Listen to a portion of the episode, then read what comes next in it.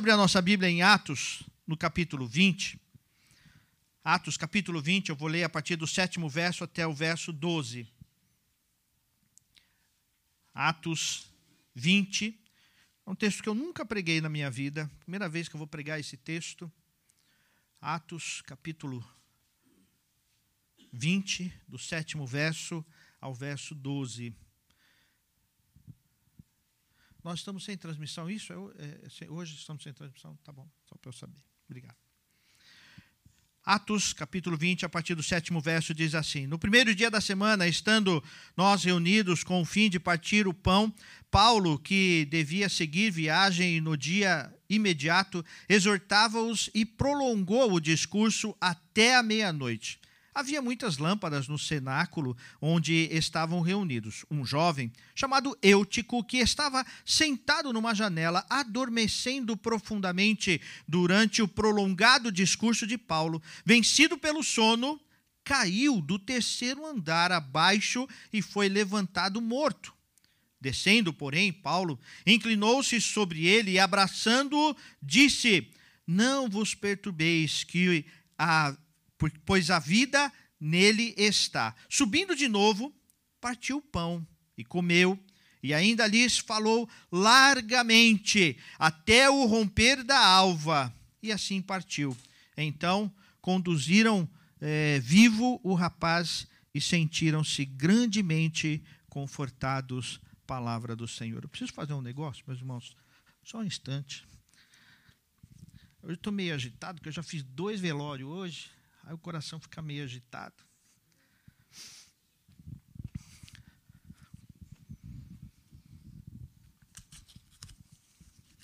É engraçado esse momento que os irmãos ficam na expectativa. Natan, você pode me ajudar, por favor? Os irmãos, eu, eu, eu, gosto de fazer, eu gosto de chamar os irmãos assim, no, sem combinar, porque eles ficam numa. Distribui para a igreja, um para cada um.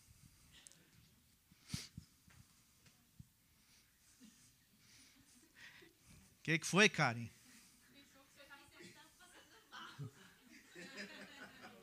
Não.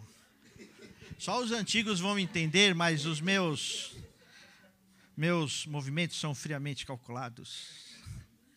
Queridos irmãos e irmãs, eu quero agradecer ao Conselho da Igreja a oportunidade que me concede mais dois anos de caminhar com vocês, mais dois anos seguir com os irmãos. E tem sido uma caminhada de 11 anos com os irmãos, e eu vou para quase mais tempo com a vida nova do que de pastorado. Né? E fico feliz por isso, fico satisfeito com isso, pela graça que o Senhor me concede. Pregar a palavra, estar com os irmãos, é um privilégio, é uma honra, é uma bênção, é uma graça. É, faço com amor, faço com dedicação, é, tenho meus erros, sei que eu tenho os meus erros, tenho os meus equívocos, tenho as minhas dificuldades e procuro aprender, crescer, desenvolver e até a volta de Cristo a gente está aprendendo. Então, é, um dia eu vou aprender. Eu sei que é lá no céu que eu vou aprender plenamente, mas até lá a gente vai aprendendo cada dia um pouco mais. Então, é, a quem eu ofendi, eu peço perdão, a quem eu faltei, eu peço perdão, e a quem é, sentiu pastoreado, cuidado, eu agradeço a oportunidade que você me deu de pastorear a sua vida. Porque o pastoreio é uma, é uma ação de mão dupla. Por isso que eu pedi para o presbítero Estélio é, falar com a igreja antes da pregação, porque a meditação tem a ver com tudo isso. Tem a ver com este mover. O pastorado tem a ver com a igreja. E quando algo dá certo, não é porque o pastor é bom, porque a igreja é boa. Porque a igreja caminha junto. É ilusão o pastor achar que ele é bom. É ilusão esses mega pregadores de mídia achar que são o bambambam bam, bam, e igreja fazer deles o bambambam. Bam, bam. Mas eles só são o que são por causa da igreja, por causa do corpo, por causa do povo, por causa da unidade, por causa do crescimento, por causa do conjunto. Nós somos corpo. E assim é que nós caminhamos, e assim devemos ser. E assim deve ser a igreja como o corpo de Jesus Cristo. Hoje eu olho para vocês, conheço a história de todos vocês. E a caminhada de vocês na vida nova, a importância de vocês na vida nova. E sei da história de muitos que saíram, de muitos que passaram por aqui, de muitos que estiveram por aqui e foram importantes no seu devido tempo. Hoje nós estamos aqui, fomos colocados por Deus para servir ao Senhor. Hoje aqui, cada qual com seu dom, com seu talento, com a oportunidade que Deus concede. Então eu agradeço, agradeço de coração a Deus, sobretudo, ao Senhor, mas à igreja. Agradeço a vocês pela oportunidade e pelo cuidado. Posso dizer que sou um pastor cuidado pela igreja. Sou um pastor abençoado pela igreja. Minha família é abençoada pela igreja. Eu não sou muito de estatística, não. Não gosto muito de número, né? Mas tem algumas que são importantes. Por exemplo, uma estatística importante é a quantidade de filhos que é, de pastores que estão na igreja. Cerca de 70% ou mais, alguns estão dizendo que hoje isso já chegou a 80% facilmente, dos filhos de pastores não estão na igreja. Por dois problemas, dois erros. Do pastor, que não soube administrar isso, mas da igreja, que não soube cuidar dos filhos dos pastores também. Por essas duas questões. Mas o fato é que, no meu caso, a minha igreja, Vida Nova, ou como alguém me falou outro dia, pastor, hoje você tem uma igreja azul. É, eu sempre falei, eu nunca pastorei uma igreja azul. E como eu fico grato toda vez que eu chego aqui na frente e vejo minha igrejinha azul. Eu fico contente, satisfeito. E igrejinha não é pejorativo, não, viu? Inclusive tem a ver com a história também. A igrejinha dos milagres, como a igreja começou. Então, quando a gente usa o termo igrejinha, tem a ver com a história também. Então, eu agradeço à igreja pelo cuidado com os meus filhos, com a minha esposa. Isso não tem gratidão que consiga expressar o tamanho disso. Então, em vários momentos da minha vida, eu é, fui abençoado e minha família também. Passei por crises emocionais difíceis e o conselho caminhou comigo. O conselho me abraçou. Mesmo quando o conselho esteve reduzido né, na pandemia, em todo o período da pandemia, tivemos um bom tempo, somente eu, presbítero Estélio, presbítero Alexandre, presbítera Paula, e inclusive o presbítero Alexandre, um bom tempo, sem ser presbítero em atividade, mas apenas em disponibilidade, mas servindo ao Senhor junto com a gente, tivemos comunhão e caminhamos juntos, servimos juntos, enfrentamos vários embates. E eu posso falar assim de cada ministério de cada um. Para, para, citar apenas um, porque todos, todos trabalharam, impacto, jovens, adolescentes, é, departamento infantil, mas o Ministério de Oração. E hoje a gente tem a oportunidade de ter a Irani hoje com a gente. E durante todo esse tempo eu quero dizer para os irmãos que é, às vezes eu falo que eu sou um peso na vida da Irani, porque é, ela é meu suporte. E o Ministério de Oração tem sido meu suporte nessa caminhada. Tem sido meu suporte em muitas situações eu ligo para a Irani. E, e, a gente tem até um combinado. Que às vezes ela fala, pastor, esse pedido é para colocar no grupo ou é só entre nós dois? E muitas vezes foram pedidos só entre nós dois. Foram pedidos que ela orou por mim. E eu agradeço a Deus e declaro a importância disso na minha vida. Tanto que os meus filhos sabem, quando alguma situação acontece, a primeira coisa que eles falam é: liga para Irani, pastor já avisa o Ministério de Oração. Essa semana o Léo passou por uma situação, um, documento que ele precisa, e começou a dar, no primeiro momento começou a dar problema, ele falou, pai, pede a oração lá, pai, já fala lá. Né? Então, é, é importante isso. Não só a oração, mas essa ideia, essa consciência de corpo, de quem nós somos, da coletividade que fomos colocados para servir ao Senhor neste lugar. E esse texto que eu li é um texto que tem muito a ver com isso, tem muito a ver com esse trabalho, porque o apóstolo Paulo seguiu para muitos lugares, muitas situações, e ele parou, entrou ali e ficou falando, tanto que ele falou até meia-noite e alguém passou mal e depois é, passou mal e caiu e morreu e voltou à vida e voltou para a igreja, e a alegria era tanto que eles foram até amanhecer é, ouvindo a palavra e Paulo pregando a doutrina dos apóstolos e pregando a doutrina dos apóstolos. E o apóstolo Paulo só pôde fazer isso porque houve por trás dele um trabalho tão grande. Por onde ele ia, pessoas que o apoiavam financeiramente, emocionalmente, espiritualmente, desde o começo, como foi em Ananias, no capítulo 9, que eu preguei recentemente, que ele se converteu e Deus levantou Ananias e ele foi até lá e orou. E aí então nós temos o livro de Atos dos Apóstolos, que é um registro realmente disso, de Atos dos Apóstolos, de toda a caminhada dos apóstolos, do que é ser igreja, de como foi a igreja, de como a igreja se formou, de como a igreja é, trabalhou, de como a igreja é, resistiu àqueles momentos de luta e cresceu e chegou a ser a igreja que nós somos hoje. Por isso nós somos uma igreja apostólica. Não é só coisa de pentecostal, não. Nós somos uma igreja apostólica, porque a nossa igreja é parte da igreja primitiva, da igreja apostólica, da igreja dos primeiros cristãos. Nós viemos também desta igreja, historicamente fazemos parte desta igreja também.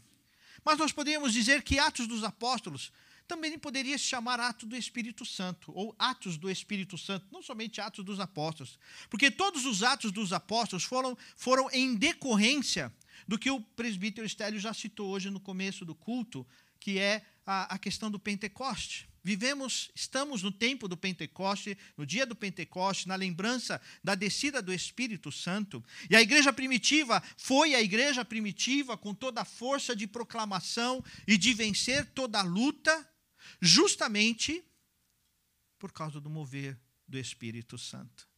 Poderíamos dizer então que essa igreja, também a igreja de Trode, também os irmãos de Trode, era um povo que vivia na direção do Espírito Santo de Deus.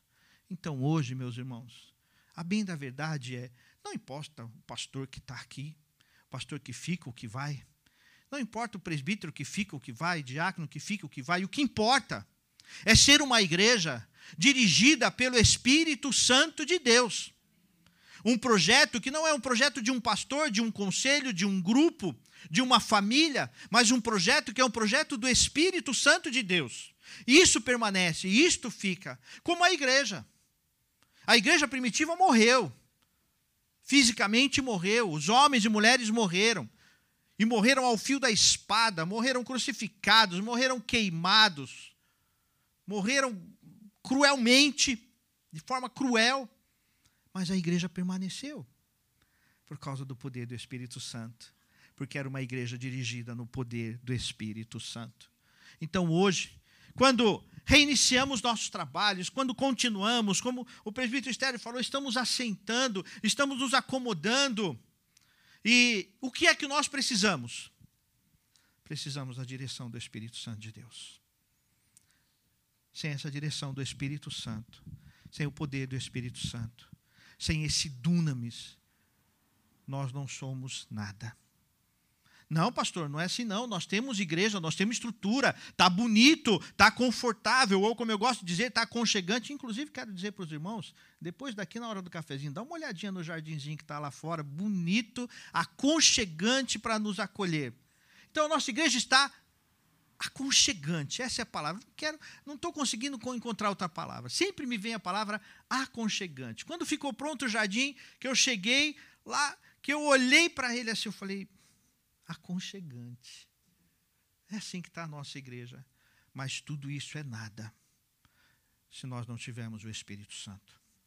Se nós não caminharmos nos dons, no fruto, no poder, na direção do Espírito Santo de Deus. Podemos ter um conselho muito bom, um MASD muito bom, podemos ter escola dominical muito boa, classes muito boas, bonitas, um povo de louvor bonito. Vocês viram o povo do nosso louvor aqui? Que povo bonito, gente. Né? Né, Mara? Você não acha? Aleluia, Mara. Ainda bem que a Mara concorda comigo. Mas nós não somos nada se não for o Espírito Santo de Deus. E eu quero olhar para esse texto e trazer para nós aqui algumas reflexões importantes a respeito disso, do que é ser uma igreja dirigida pelo Espírito Santo de Deus. Algumas características que precisam estar presentes, que precisam ser resgatadas, vividas e ser é, é, defendidas, questões que precisam ser defendidas para vivermos como uma igreja dirigida pelo Espírito Santo de Deus.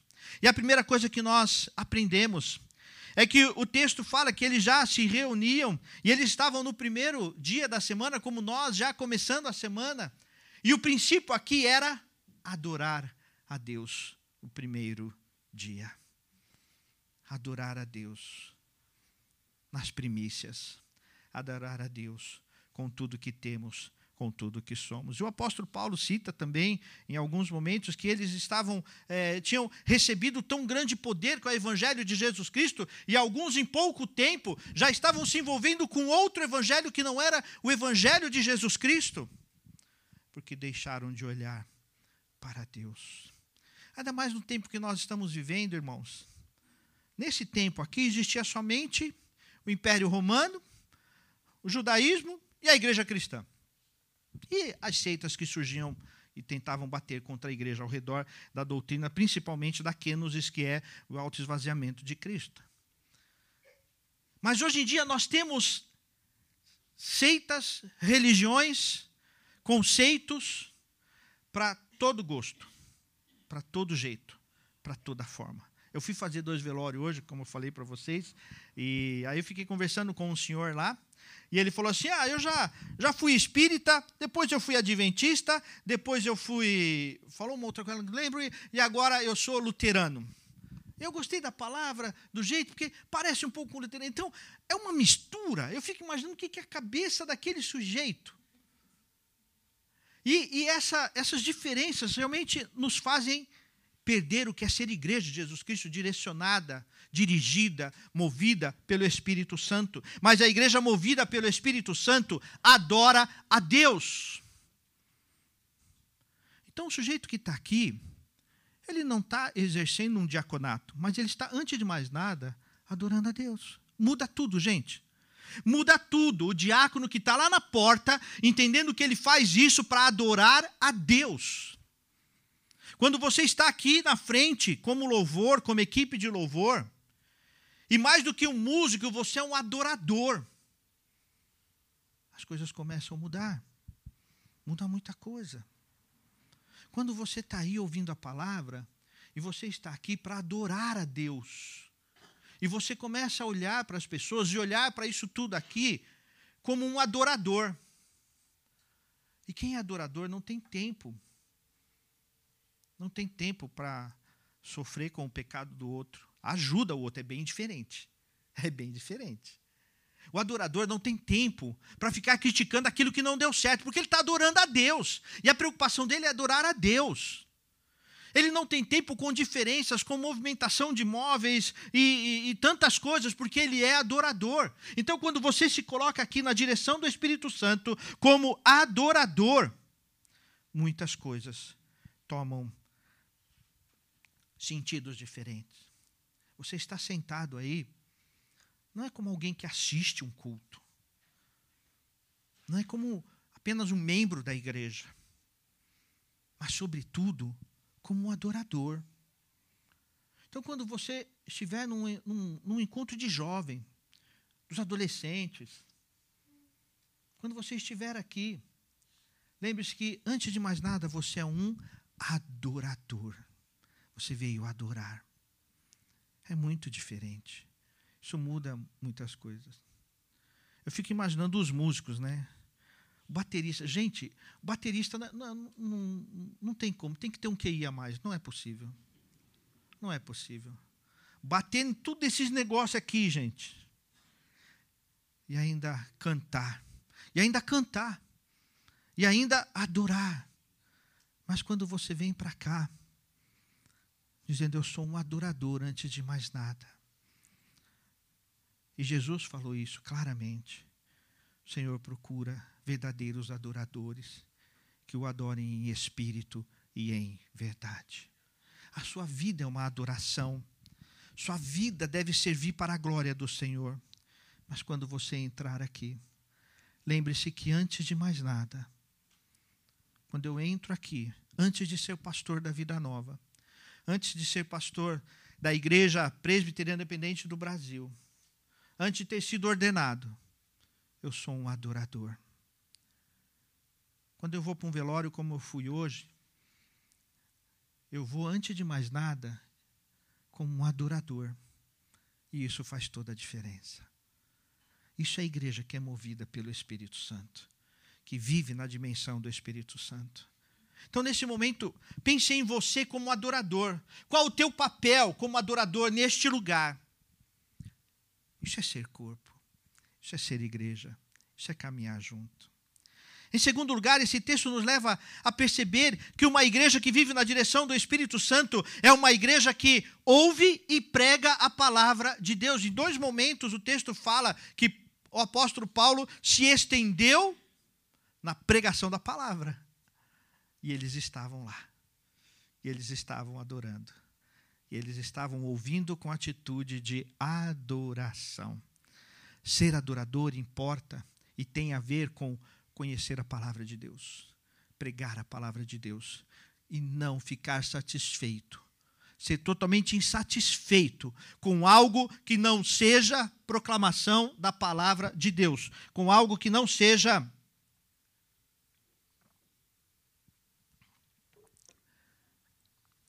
algo que não seja a palavra de Deus. Qualquer coisa que for fora da palavra de Deus. Qualquer coisa que tenha a ver com experiência pessoal, com vontade. Ah, mas eu gosto. Não gosto desse pregador, daquele pregador. Isso não importa. Se você gosta ou não, não importa. O que importa é, ele prega a palavra, ele está firme na palavra, ele profetiza a palavra, porque a pregação, quando eu me levanto aqui, é profecia. Essa é a profecia do povo de Deus, é proclamar a Bíblia como palavra de Deus. E lá no passado tinha um presbítero é, o Marcelo conheceu lá em Franco da Rocha. Ele, eu, ele, eu chamava ele para pregar, ou os presbíteros para falar. Ele fala: Não, pastor, o presbítero faz falação. Quem prega é o pastor. Mas não é isso, não. Porque quando você se levanta como adorador para falar a palavra, mas em primeiro lugar como adorador, mas para profetizar a palavra de Deus, você tem a autoridade do Senhor. Qualquer um que vier aqui dizer, e, e, e disser, eu sou o pastor e eu tenho a palavra, é digno de ser repreendido. É digno de ser repreendido. Nós vivemos dois problemas na atualidade. Um é a ganância que o povo vive de procurar uma palavra que satisfaça o seu coração. Não que traz o conforto, a direção de Deus, mas que traga, sim, a, a, o, o conformismo Sabe, aquela palavra que satisfaz aquilo que eu quero. E por isso tem pregação falando de pecado como se não fosse pecado. Mas continua sendo pecado. Porque acalma o coração do pecador. Não porque Deus perdoa, mas porque ele pode viver como pecador e, e tudo bem. Isso é mentira. Por outro lado, existem pregadores que também não pregam a palavra de Deus. Isso precisa ser repreendido e não pode ser aceito. E eu já falei e continuo falando e vou falar novamente se for preciso. Não gostar de mim é uma coisa. Não gostar do que eu prego tem, tem, tem a ver com mostrar que eu não prego a palavra de Deus. Isso é muito diferente. Não gostar de um presbítero ou outro, não ter tanta afinidade é uma coisa. Embora esse negócio de afinidade também é relativo, né? Porque nós somos povo de Deus. Eu vou falar também sobre isso. Mas não falar a verdade, isso é diferente. Mas você só vai entender a verdade quando você for verdadeiro adorador, na dimensão e na direção do Espírito Santo de Deus. E é preciso falar a palavra e viver a verdade a qualquer custo. Tanto que, no momento em que Jesus pregava a palavra e falava da palavra, os discípulos disseram: Jesus, essa palavra é dura, é difícil. Dura é esta palavra, e alguns não ficaram. Mas Jesus não negociou a palavra, mesmo morrendo. O conselho me convidou. E mais uma vez eu vou reafirmar isso para a igreja. Eu não negocio a palavra. Há 11 anos com vocês, essa semana estava eu aqui, a Marileide e a, Ana Paula. A Marileide, pastor, tá bom, assim tá bom. Assim, eu falei, Marileide, há 11 anos estou convosco que não me tem desconhecido. Eu não tenho problema com forma, com ordem, com estrutura. Meu problema é com a palavra. Com a palavra eu vou me pegar e vou me firmar. Então a gente pode mexer num monte de coisa, mas nós não vamos negociar a palavra de Deus. Embora isso nos custe muitas vezes.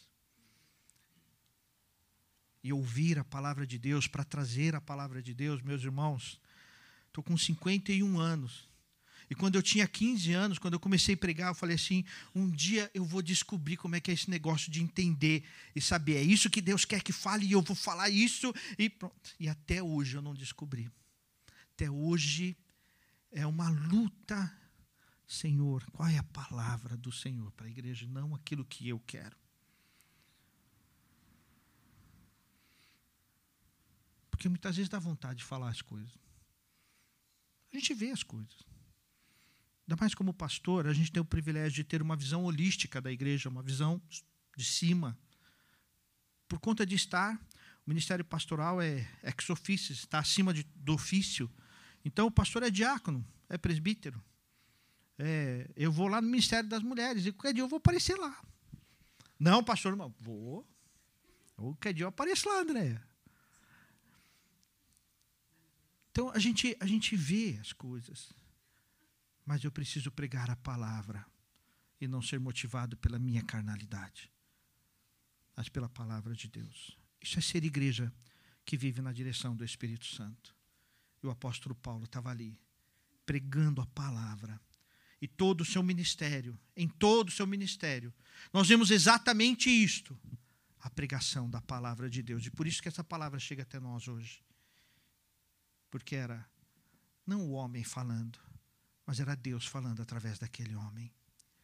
Então, como adorador, antes de ser presbítero, presbítera, diácono, diaconisa, professor, é, ministério de oração, de louvor, antes de qualquer coisa, seja adorador. E aí então tudo que você fizer vai ser com base na palavra de Deus. E a sua adoração, a sua ministração, a sua oração, a sua ação vai ser na direção do Espírito Santo de Deus que revela a palavra. Como o Estélio fez hoje. Nós vimos, sentimos. Nós não pregamos o sentir, mas nós sentimos sim. Nós sentimos o mover do Espírito Santo com o Estélio trazendo a palavra, depois a condução do louvor. E nós vimos como o Espírito Santo quer fazer. E como o Espírito falou ao meu coração logo no começo, já dizendo: acalma, sossega, descansa em mim. Essa é a palavra do Senhor para mim e para você. Vivemos tempos desafiadores para a igreja, para os propósitos, para, os, para, o que é ser igreja, para o que é ser igreja hoje. Nós vivemos um grande desafio na sociedade moderna, pós-moderna. Nós vivemos um, um tremendo desafio. Todos os nossos valores estão sendo questionados abertamente pela sociedade. Ao ponto de que eu, eu outro dia pregando aqui, depois veio gente me falar, pastor, cuidado, viu? Está sendo transmitido e, e foi gravado, podem usar isso contra você. Eu disse: Eu preguei algo contra a palavra? Não, pastor, eu entendo, mas quem não é da igreja, a igreja é para o crédulo, não é para o incrédulo. O que, que eu posso fazer? A pregação é para o crédulo, não para o incrédulo. Nós levamos a palavra para o incrédulo. Mas aqui, nós somos os que creem. E a palavra é para os que creem. E por isso que o apóstolo Paulo estava pregando, noite adentro. E ele seguiu pregando a palavra. Isso é ser a igreja dirigida pelo Espírito Santo de Deus. Em terceiro lugar, uma igreja dirigida pelo Espírito Santo é uma igreja que tem luz, que brilha a glória do Senhor. É interessante que nós vemos no texto que o dia passou, o tempo passou e a igreja ficou iluminada. Sabe por quê? Porque eles foram até lá e cada um levou a sua lamparina. Porque eles precisavam caminhar e saíram alta madrugada e precisavam caminhar. Isso nos leva a pensar no que Jesus falou, que nós somos luz do mundo. E a igreja precisa ser luz. O projeto dessa igreja não é o projeto do pastor Carlos, não é do conselho, não é um projeto de, é, é, de uma família, mas é o projeto do reino de Deus nesse bairro através da vida nova. Irmãos, eu rodei, eu rodei muito, mas muito aqui ao redor da igreja, ao redor da nossa igreja. O conselho me deu mais ou menos 3, 5 quilômetros ao redor da igreja. Então fui para Moema, fui lá para o Brooklyn, fui lá para perto do aeroporto, fui. E eu não encontrei. Deus não me permitiu encontrar. E quando eu entrei aqui, eu senti o aconchego de Deus. Porque Deus tem algo para fazer aqui. Isso não depende do pastor, depende do povo de Deus. A condução do pastor, o pastor orienta, o pastor está junto, e vocês sabem que eu estou junto em qualquer momento. E, e, e mais uma coisa, não precisa me agradecer. Não precisa agradecer. Porque ontem eu estava comentando, compartilhando com os jovens, né, Ana? Estava compartilhando. Não é, não é, questão de.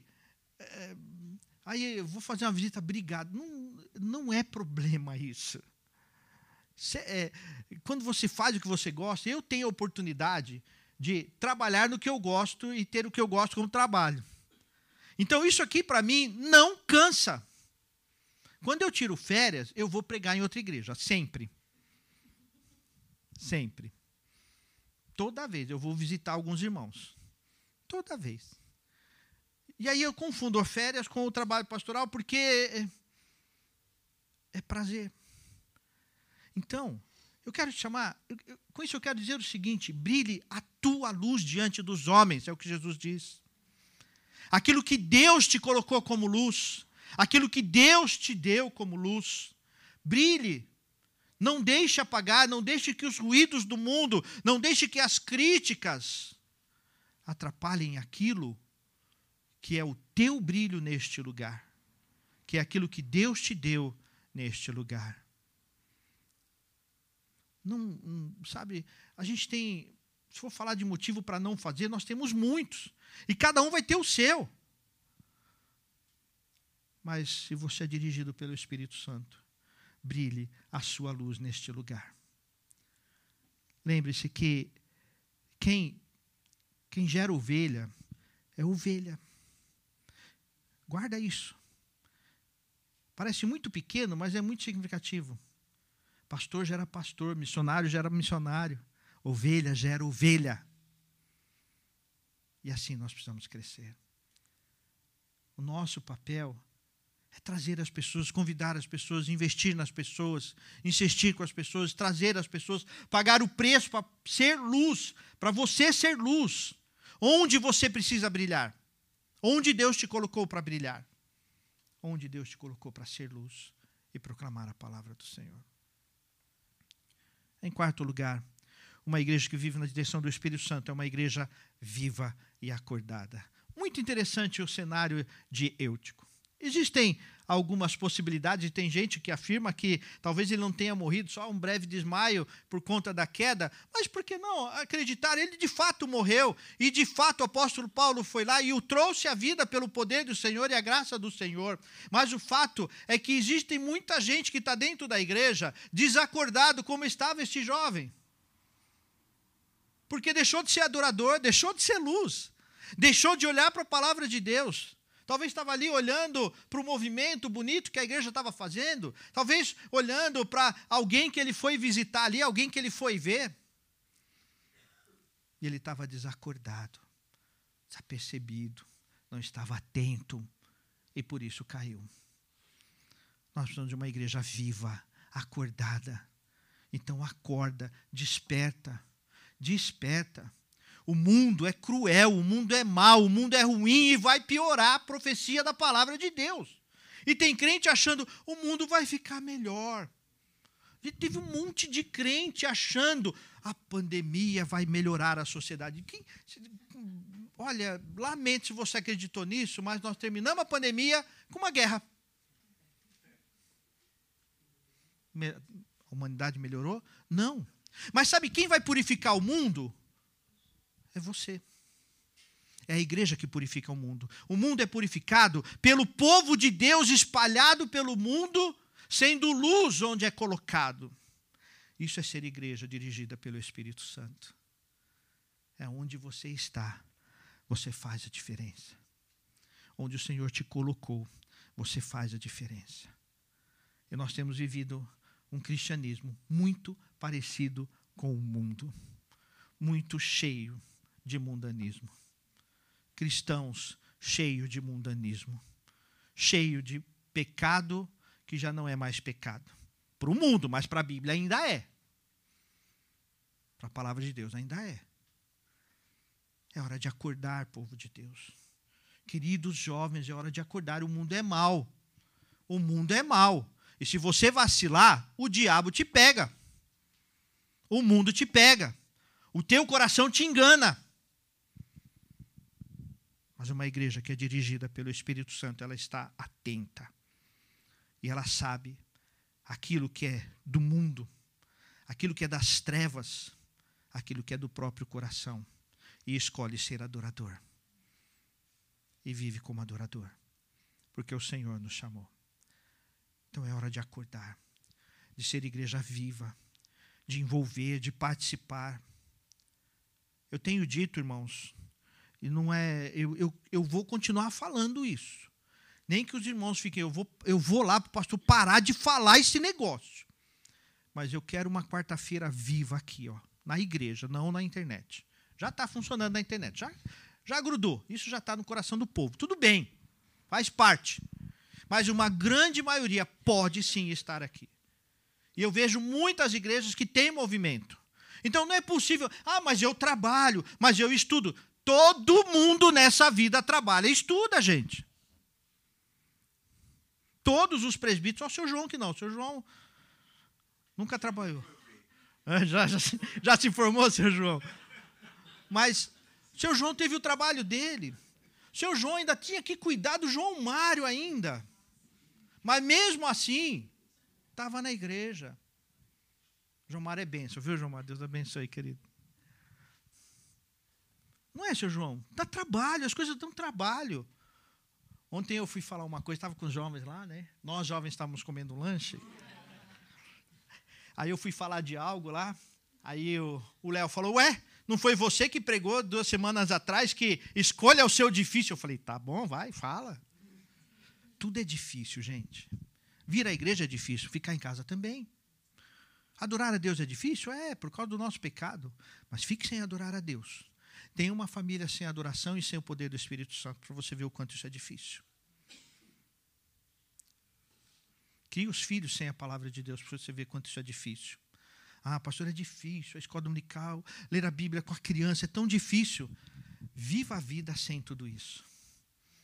Aí você vai descobrir o que realmente é difícil. Aí você vai descobrir o que realmente é difícil. Mas a igreja que vive na direção do Espírito Santo é uma igreja viva, acordada, eficaz. Em quinto lugar, uma igreja que vive na direção do Espírito Santo, ela abraça os seus feridos. É caloroso quando a gente lê, diz que o apóstolo Paulo desceu e ele não olhou aquele morto, mas o texto diz que a ressurreição aconteceu com o abraço do apóstolo Paulo.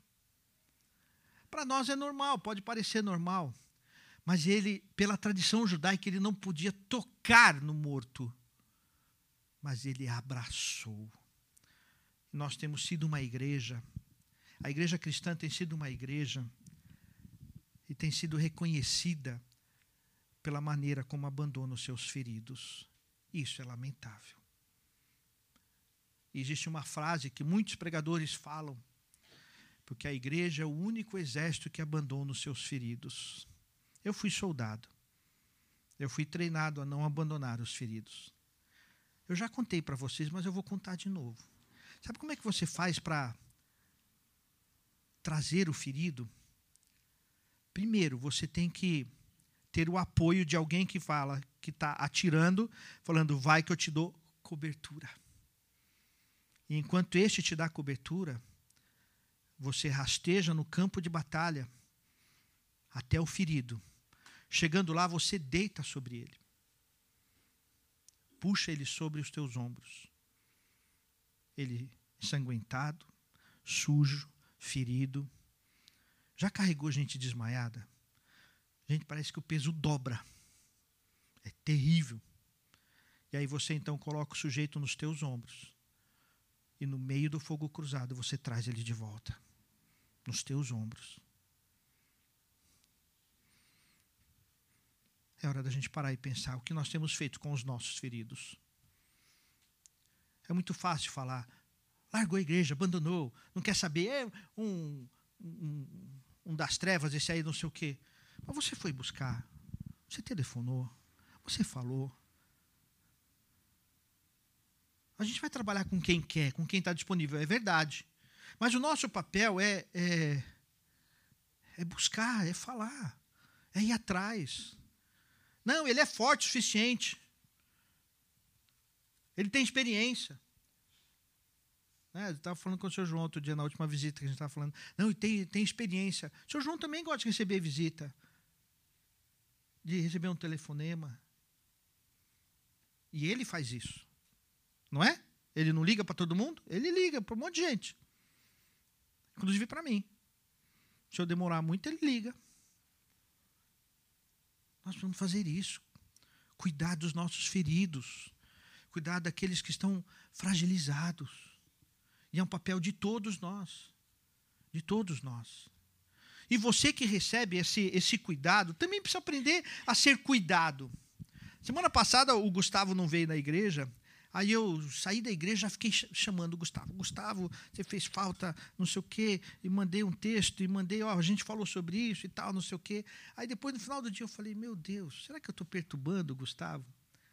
Aí eu falei, Gusta, não é Gusta mais, viu? Ele não está aqui, eu vou falar pelas costas dele. Ninguém conta para ele, tá? Mas agora não é mais Gusta e nem bigode. Agora é Todinho, tá? Agora é Todinho, chama de Todinho. Depois eu explico o porquê. Aí eu falei para ele, Gustavo, você tem duas formas de ver isso. Como um sujeito chato que está te perturbando, te pressionando, ou você vai receber como alguém que te ama, que quer o teu bem, que olha para você e que sente a tua falta. Então você que recebe também entenda isso, porque nós estamos num novo momento, gente. Então, pastorear neste novo momento, quando o presbítero Estélio conversou comigo, eu falei para ele: Estélio, está sendo tudo diferente. Fazendo uma visita no hospital está tudo diferente. A última visita que eu fui fazer no hospital, para os irmãos terem uma ideia, eu não entrei como pastor, eu entrei como capelão. Porque eu, eu fiz um curso de capelania durante a pandemia. E aí estava difícil de entrar para visitar o Paulinho na UTI e tal. Aí na hora me bateu um estralo assim, eu falei assim, mas moça, é, é, além de ser pastor, eu sou capelão, então eu tenho o direito de entrar como capelão. Ela, ah, você é capelão? Então tá bom, vem aqui. E abriu-se uma porta por eu ser capelão. E foi até engraçado que ela veio com um pacote e falou, então o senhor conhece o protocolo? Eu falei, conheço. Eu... Mas deu certo. Mas deu certo. Botei o o equipamento lá e tudo, não sei o que, a touca lá, tudo paramentado, e entrei lá. Né? Tem alguns procedimentos lá dentro também. Então, a gente precisa entender isso, que nós vamos estar perto das pessoas, perto dos irmãos, perto daqueles que sofrem, perto daqueles que não estão aqui e estão sofrendo muitas vezes. Mas também, você que recebe isso, nos ajude a, a pastorear. Ajude o conselho a pastorear vocês. Então, quer uma visita? Não custa falar com o pastor. Pastor, estou precisando de uma visita. Se não está sem jeito de falar com o pastor, fala com o diácono. Uma diaconisa, fala com ele. Ele vai marcar, vai agendar uma visita e nós vamos visitar. Porque hoje eu não sei, por exemplo, vou, dar um exemplo que aconteceu essa semana também. A, a nossa irmã Silvia, eu liguei para ela, conversei com ela, ela está muito bem, graças a Deus, e eu perguntei, Silvia, você quer ou não uma visita? E ela falou, neste momento eu prefiro não, pastor. Tudo bem. Se ela dissesse, eu quero, eu iria lá. Mas ela falou, pastor, neste momento eu prefiro não. Ainda estou com a sonda, ainda estou com cuidado, ainda estou com algumas coisas. E realmente é melhor não. Ainda mais nós estamos com uma nova onda de Covid. Né? Vários irmãos nossos estão com Covid, inclusive, viu? Alguns irmãos da igreja. Então, irmãos, é um novo momento que a gente tem que viver e aprender nesse novo momento. E eu estou aprendendo neste novo momento. Então, é, hoje eu cheguei lá no velório e eu cheguei sem máscara. E quase todos estavam com máscara. E eu perguntei para a pessoa que me atendeu, perguntei, vocês querem que eu coloque máscara? É, preciso colocar? Não, pastor, pode ficar assim, está tudo bem. Beleza. Se ele dissesse, pastor, a gente prefere. Tudo bem também. Então veja o novo momento que a gente está vivendo. E a igreja precisa entender isso, que existem pessoas que são diferentes. E elas não necessariamente são fracas, elas são diferentes. E está tudo bem, gente. Isso é ser igreja movida pelo Espírito Santo, que entende o momento, entende a situação. e consegue se adaptar à situação. O presbítero Estéreo usou a expressão estamos assentando, e é verdade. Então, nesse momento, é preciso calma para as coisas se organizarem, se ajeitarem. E algumas coisas vão se acertando com o tempo. Com o tempo. Mas uma igreja que é dirigida pelo Espírito Santo aprende com o momento e abraça os seus feridos, abraça aqueles que precisam de maior atenção. Em sexto lugar, uma igreja que vive na direção do Espírito Santo é uma igreja que não perde a força da comunhão. Sem comunhão, nós não somos igreja. E comunhão é estar junto, é caminhar junto, é às vezes ficar bravo, às vezes se alegrar, é chorar junto, é sorrir junto. Isso é ser a igreja dirigida pelo Espírito Santo. É a igreja que está na escola dominical junto, que está caminhando junto. E o que nos une é muito maior, que é o que nós vamos celebrar agora, que é a Santa Ceia. É isso que nos une. Isso é muito maior do que o time que nós torcemos, do que aquilo que nós gostamos de comer, do que o esporte que praticamos. Nós somos povo. Nosso tempo correu, eu me empolguei demais, irmãos. Mas, em último lugar, a igreja que é movida pelo Espírito Santo é uma igreja feliz. É uma igreja feliz. Por causa da adoração, por causa da luz, por causa do povo que cuida um do outro, por causa do companheirismo, é uma igreja feliz. E essa igreja estava vivendo na felicidade. E o interessante é que essa felicidade era debaixo de luta, de perseguição, de muito problema, de muitos acertos, de aprender a ser igreja naquele momento, mas eles estavam felizes, eles estavam alegres, porque a alegria vinha do Senhor, vinha da satisfação no Senhor. Você deve estar perguntando: que negócio é esse que o pastor deu? Isso daqui tem duas coisas que eu quero dizer para vocês. A primeira coisa é que eu estou em oração por vocês. Pode não parecer, mas eu oro por vocês. Cada um que falta, eu sinto a falta. E eu estou orando por vocês. Cada um de vocês. Sabe, eu gosto de olhar no olho assim dizer: Eu estou orando por você. E você pode contar comigo. Mas existe um outro lado. E este lado eu quero pedir que você agora pegue este papel. Este outro lado é um desafio que eu quero deixar para você e para o teu coração. Nós somos igreja que é corpo. E agora eu vou orar por você. Mas você vai orar por você. E você vai pedir a Deus. Estão prestando atenção? Você vai pedir a Deus que te dê um nome. E você vai escrever o nome desta pessoa nesse papel e vai guardar com você. E com essa pessoa que o Senhor vai colocar no teu coração, você vai ser luz para essa pessoa. Você vai ser a voz de Deus para essa pessoa. Você vai ser a ação de Deus na vida desta pessoa. Eu quero pedir que você faça isso com calma. Peça a Deus, Deus, quem é a pessoa que eu preciso alcançar? Alguns vão dizer, pastor, eu tenho dez pessoas para alcançar. Hoje você vai pedir um nome em que você vai ser a ação do Espírito Santo na vida dessa pessoa. Você vai ser a bênção na vida dessa pessoa. Nem que você tenha que pegar o carro e buscar a pessoa para trazer para a igreja. Você vai lá para orar com ela. Você vai levar o pastor para falar com ela, para orar com ela. Mas você vai pedir a Deus: Deus, me dê sabedoria para abençoar a vida dessa pessoa. Vamos fazer isso. Nós vamos participar da ceia do Senhor. E a ceia do Senhor, ela é compromisso. Ela é seriedade. Ela é vida com Deus. Então, antes de tomar deste cálice e beber deste, de beber deste cálice, comer deste pão, eu quero te convidar a fazer esse compromisso com o Senhor. Feche os teus olhos aí onde você está. Você é a igreja dirigida pelo Espírito Santo? Você é a igreja que é movida pelo Espírito Santo? Você está vivendo na direção do Espírito Santo?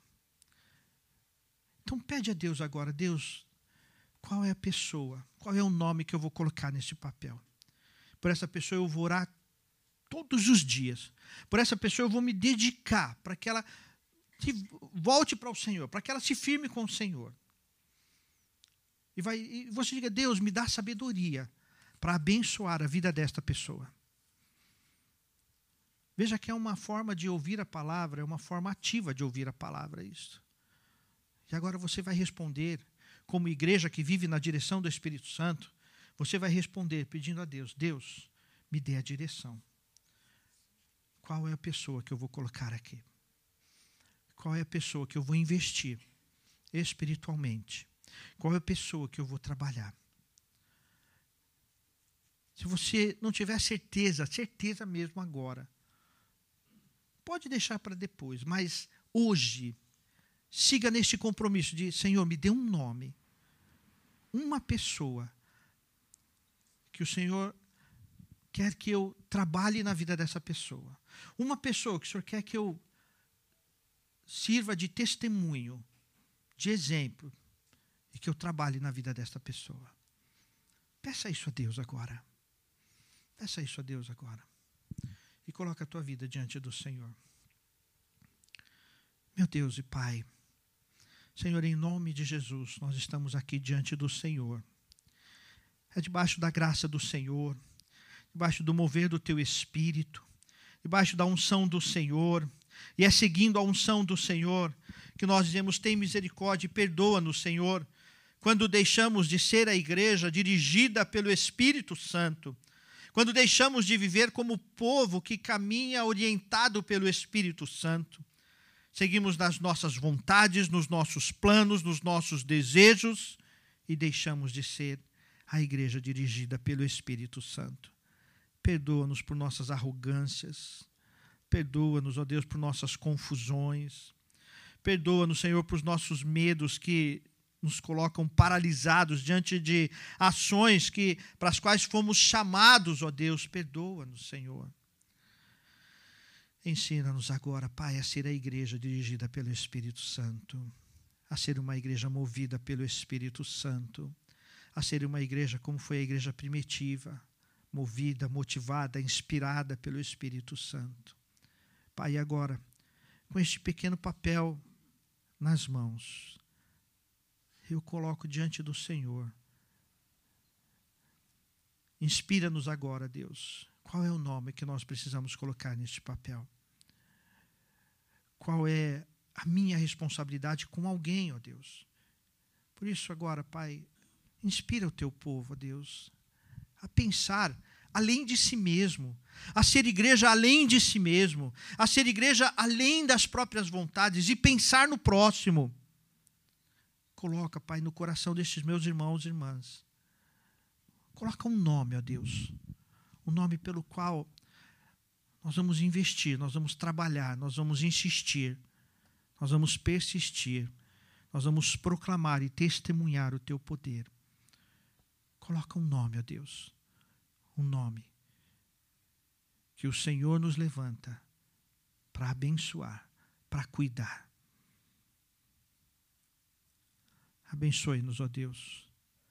Agora, Pai, que vamos comer do pão, beber do cálice. Senhor, purifica o nosso ser. Purifica-nos, Senhor, para que seja um momento de, de santificação, seja um momento de propósito, seja um momento com seriedade, com consciência do todo, consciência do chamado, consciência do teu espírito que sejam participar da mesa, ó Deus, com a graça do Senhor e a direção do Senhor, em nome do teu Filho Jesus Cristo. Amém.